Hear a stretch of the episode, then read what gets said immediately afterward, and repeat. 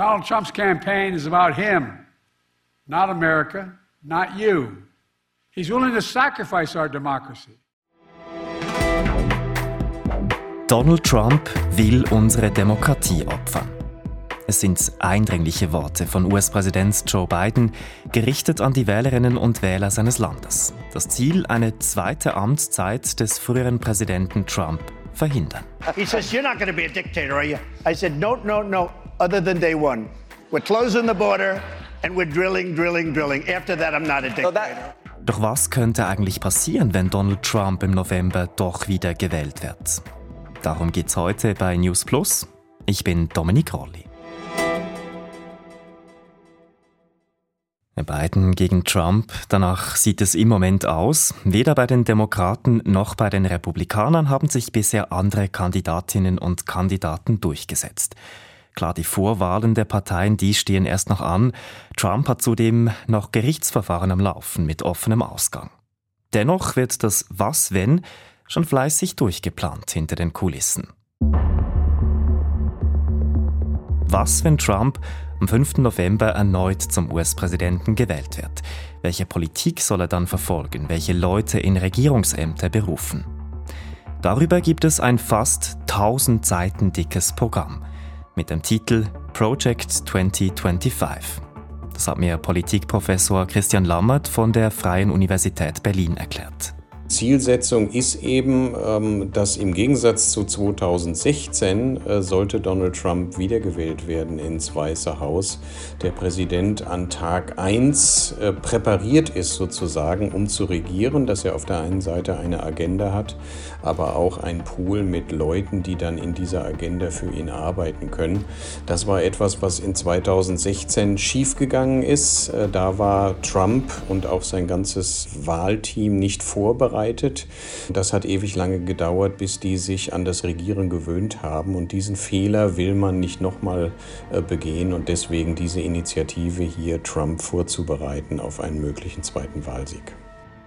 Und eines schon mal vorneweg, Trump selber hat mit diesem konservativen Netzwerk, das hinter Project 2025 steht, nicht direkt etwas zu tun. Es sind nicht seine engsten Vertrauten, die dahinter stehen, und er hat das Programm auch nicht in Auftrag gegeben. Vielmehr sei es der Versuch von Konservativen, Trump etwas kontrollierbarer zu machen. Dazu aber später mehr. Schauen wir uns zuerst mal an, wer denn diese Leute sind, die sich da fleißig auf eine Machtübernahme vorbereiten. Hinter dem Project 2025 verbirgt sich die Heritage Foundation. Das ist eine ultrakonservative Denkfabrik in den USA.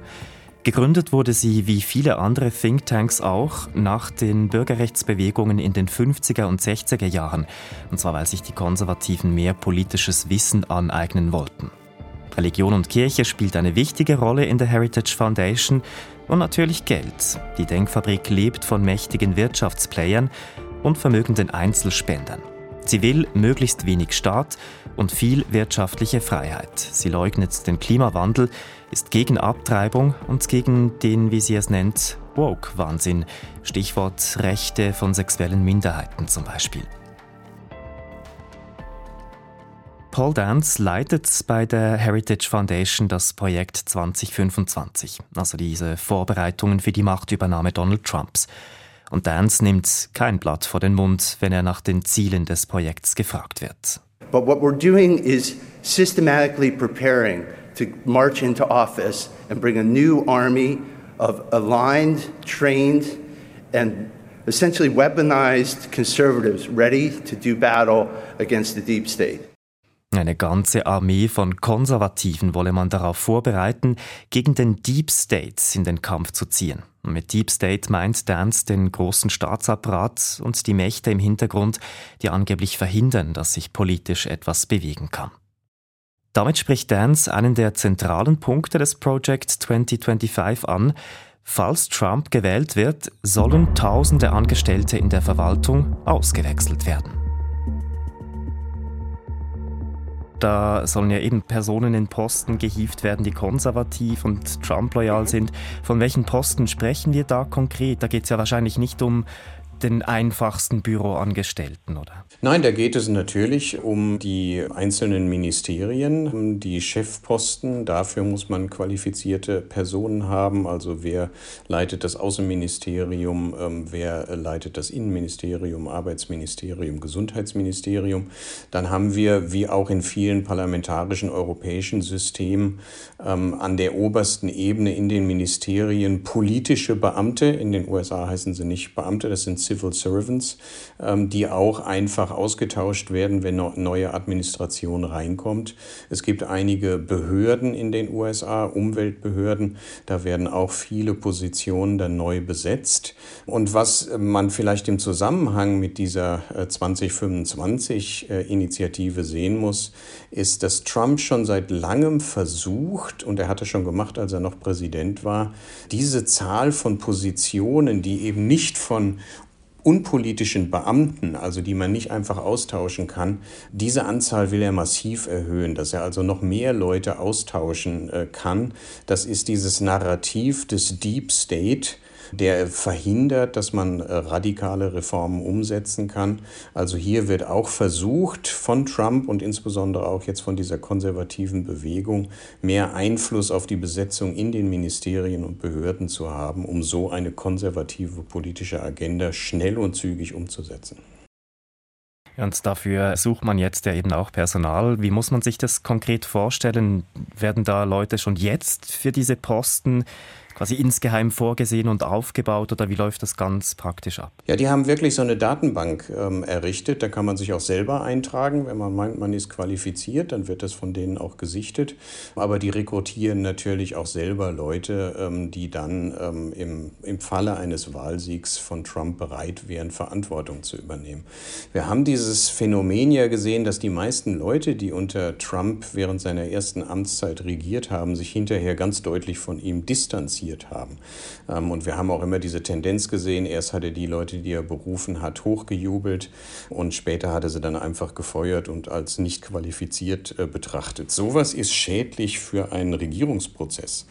Und deswegen versucht man hier jetzt eben Leute zu finden, die auf der einen Seite klar ähm, konservative ähm, Ideologien verfolgen, aber eben auch Trump äh, loyal gegenüberstehen und ihn gleichzeitig ein wenig kontrollieren. Und dafür setzt man diese große Daten Datenbank auf, die jetzt schon wohl mehrere Zehntausend Leute umfasst. Und was wären denn die Folgen, wenn im Regierungsapparat jetzt dann mehr Leute tätig sein könnten, die eben äh, nicht parteiunabhängig sind?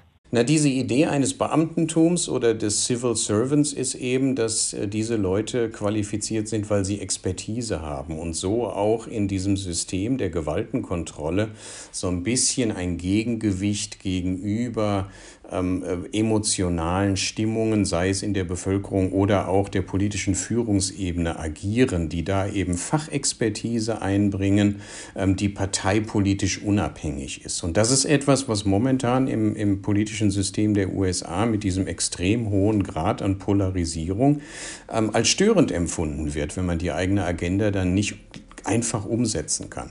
Und die Hoffnung ist eben, wenn man mehr Leute unterbringen kann in den Ministerien, dass man bei der Umsetzung der Politik, und das ist ja die Aufgabe der Exekutive, ähm, wenig Probleme hat, dass da kein Widerstand kommt ähm, und dass man einfach durchregieren kann.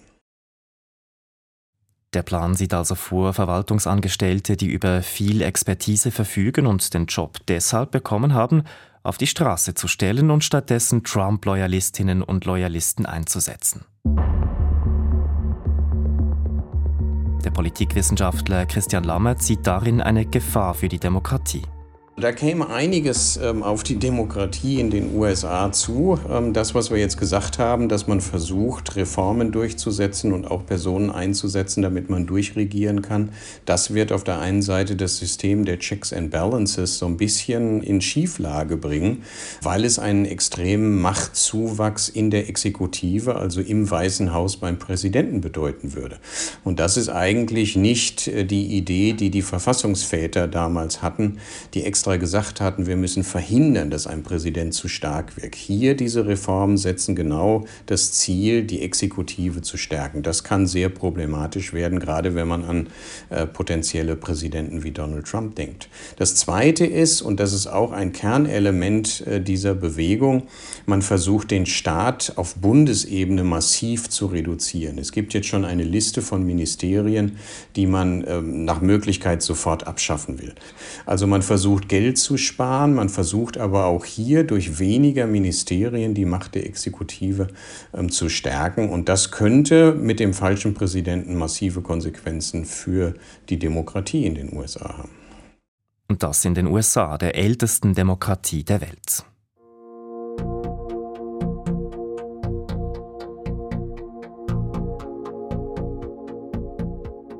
Wie kommen diese Pläne an?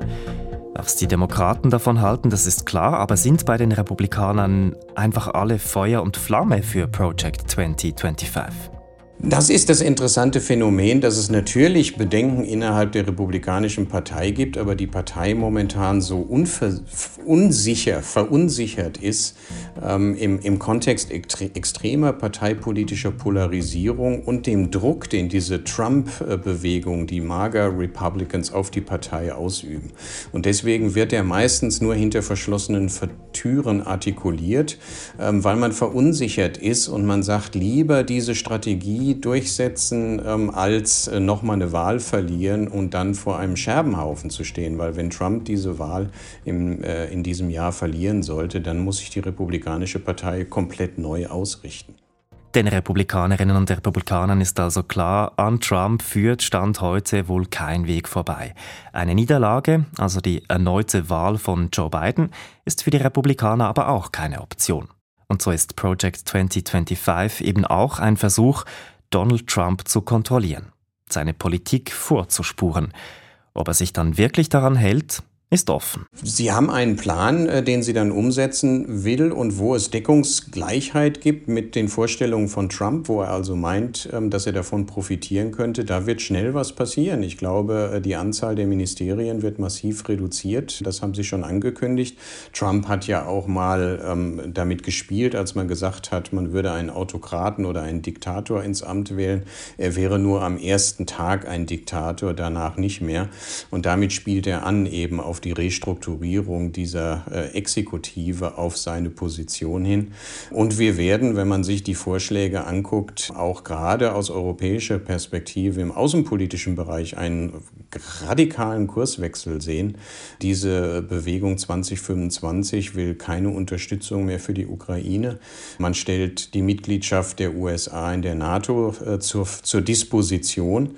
Trump hatte das äh, während seiner ersten Amtszeit auch schon getan. Das wird auf der Agenda sein und wenn Trump meint, er kann davon profitieren, wird er das gnadenlos umsetzen.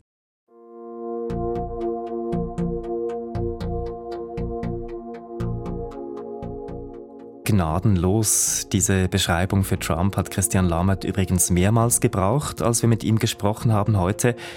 Hat er denn auch keine Gnade mit der eigenen Partei? Oder anders gefragt, lässt sich der Republikaner Trump überhaupt kontrollieren von einer konservativen Bewegung wie dem Project 2025?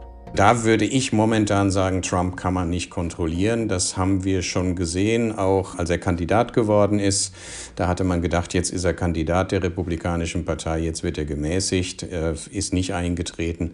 Dann ist er Präsident geworden und man hat gesagt, jetzt wird er gemäßigt, er ist wieder nicht gemäßigt geworden. Und als er dann aus dem Amt gewählt worden ist, ist er ja völlig abgedreht.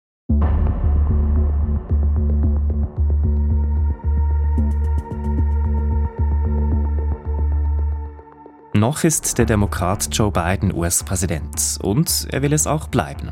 Und Donald Trump muss erst noch als offizieller Kandidat der Republikaner nominiert werden in den Vorwahlen. Fest steht für den Politikwissenschaftler Christian Lammert aber schon jetzt, die Pläne der Konservativen für eine zweite Amtszeit von Donald Trump sind eine Gefahr für die Demokratie. Wenn man sich anschaut, ähm, wie die Macht der Exekutive hier gestärkt werden soll, ähm, geht das äh, genau konträr zu den etablierten Mechanismen. Das bringt dieses System der Gewaltenteilung außer Kontrolle.